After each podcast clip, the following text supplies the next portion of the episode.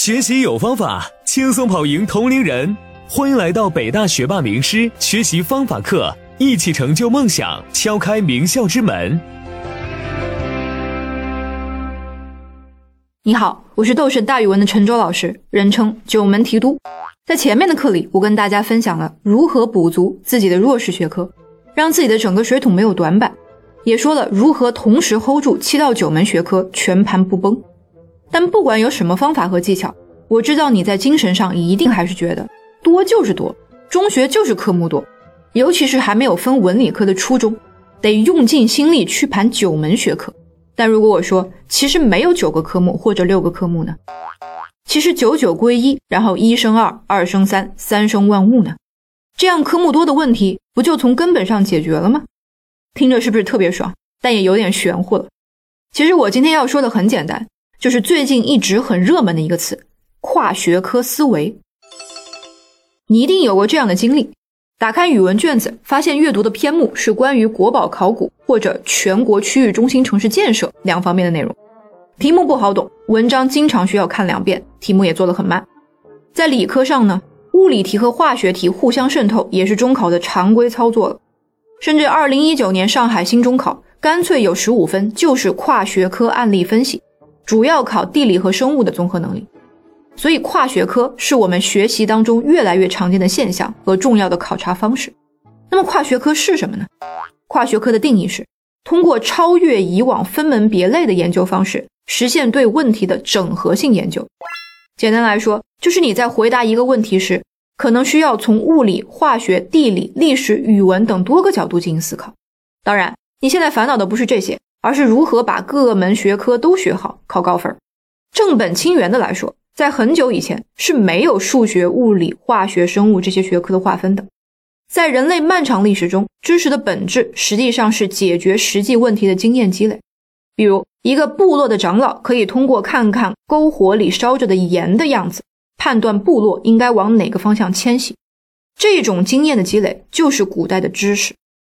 实际上，九门课作为中学必修科目这件事出现的非常非常晚，也就是新中国从五十年代开始之后的几十年，而划分科目的现代学校教育体系其实也没有出现多长时间，也就是工业革命之后的两百多年。那为什么要划分学科呢？这只是方便学校排课或者方便切割你的学习时间罢了。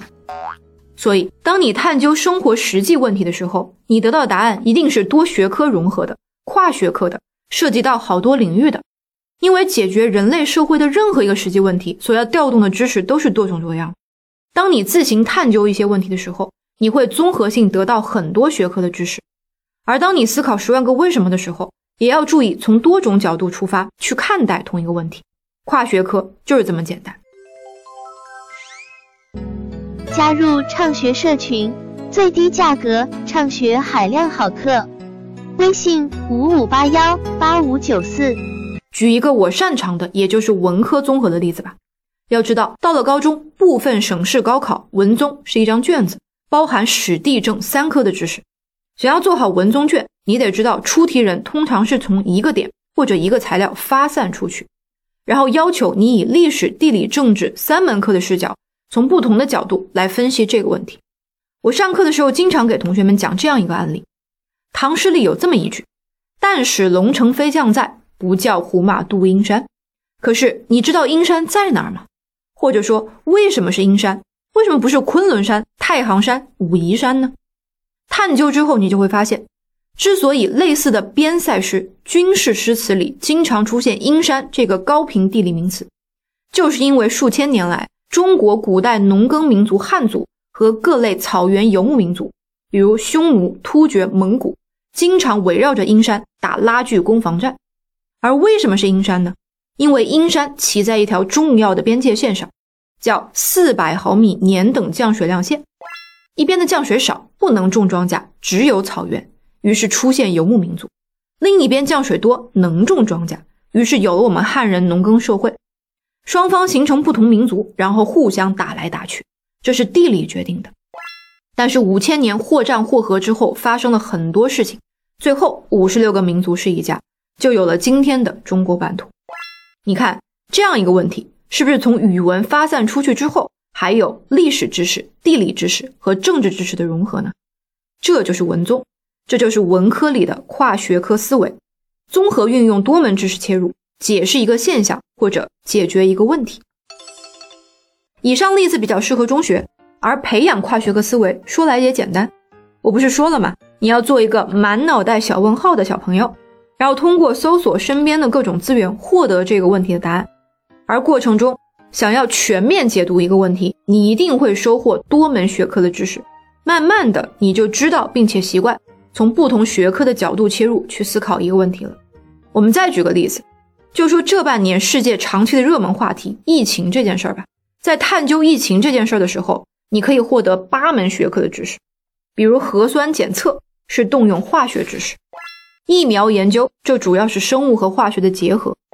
传染规模和轨迹的分析与预测，这是数学当中的统计学；对于灾区的物资调度和配送，这是地理知识；借鉴古代的抗疫措施和古人的智慧，这是历史；通过这次疫情树立起人类命运共同体意识和建立民族自信，这是政治；更不要说看新闻积累写作文的素材，就是语文。而高中的同学完全可以多看看外媒新闻来练练英语。你看。是不是九门课除了物理都齐活了？通过对疫情，你稍微做一下比普通人深那么一点点的研究，就可以收获八门学科的知识。是不是知识来源于生活，并回到生活解决实际问题呢？你看，跨学科没那么玄乎。本质上来说，学科的区分是一种人工划分，是方便术业有专攻的人进行现代社会建设罢了。在我看来，所有的学科本质上是一个滤镜。它带给你的是看待同一件事情的不同的角度，比方说，同样一件事情，如果是化学的角度，那就是分子原子层面的；如果是物理的角度，通常是物体层面的，不会到分子原子；如果是生物的角度，通常是器官和组织层面的；语文、文学通常是个人层面的，而历史会把镜头往上拉，可以看到整个社会。那如果你高中学理科呢？也需要培养文综思维吗？其实也是要的。你想在语文上好上加好，或者说你要考到最顶尖的院校，你要做到什么？你一定要有一个文综的思维，也就是说，你要懂历史的思维方法，你要有地理一些基础的常识，你才能够在语文这件事情上站得更高。最后说下小学，还是那句话，小学首先科目少，问题比较小。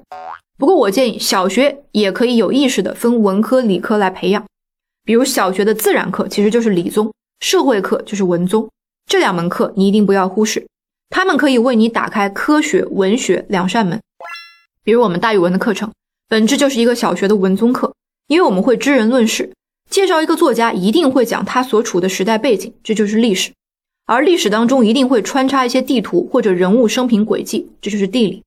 再比如说启蒙科普的科学课，配合做实验的教具，通过动手来学习一些基础的理化生知识，一起种大蒜、萝卜，并观察植物的生长，一起蒸个火龙果味的馒头什么的，这些都是不错的跨学科启蒙。刚才说的只是在学习过程中的阶段性收获，跨学科的思维能力其实会伴随你的一生，为你未来的人生加持。不光是我们在学习上会用到这样的思维，近年来。各个科学领域在做学术研究的时候，也经常用这样的方法。就拿去年 NASA 宣布发现第二个太阳系的重磅新闻来说，谷歌 AI 在其中扮演了至关重要的角色。NASA 的研究人员使用谷歌的机器学习技术，分析开普勒天文望远镜的数据，效率和精度都远超传统的分析方法。据此，NASA 认为谷歌的 AI 技术将有助于天文学家在太阳系外探索外星生命的迹象。要是让你给这个发现颁个诺贝尔奖，你会把它算作是天文学的奖，还是人工智能领域的奖呢？总之，未来的世界就是一个时常在跨，总是需要跨的时代。你想搞点什么研究调查，跨学科那就是日常。好，总结一下，我们今天介绍了一个热门学术概念——跨学科。对于你来说，在中学阶段要多思考、多提问。并有意识的从不同学科的角度去切入同一个问题，在探究过程中记得发散思维，得到更全面的答案，更多的触类旁通，慢慢的培养跨学科的感觉。你要习惯在分析现象、解决问题的时候，多换几个滤镜看看。这当中的过程其实妙趣横生的。从这个角度出发，你就不会觉得学科多是一个问题了。而小学生呢，可以从文科、理科两个领域出发，打好基础，培养兴趣。一些好的大语文课和科学实验，能先综合性的打开两扇大门，帮你做好充足的知识准备。最后，希望你能在这个学习过程中更加贴近知识的本质，做一个博雅之人。感谢你的收听，我是斗神大语文的陈周老师，我们下个节目见。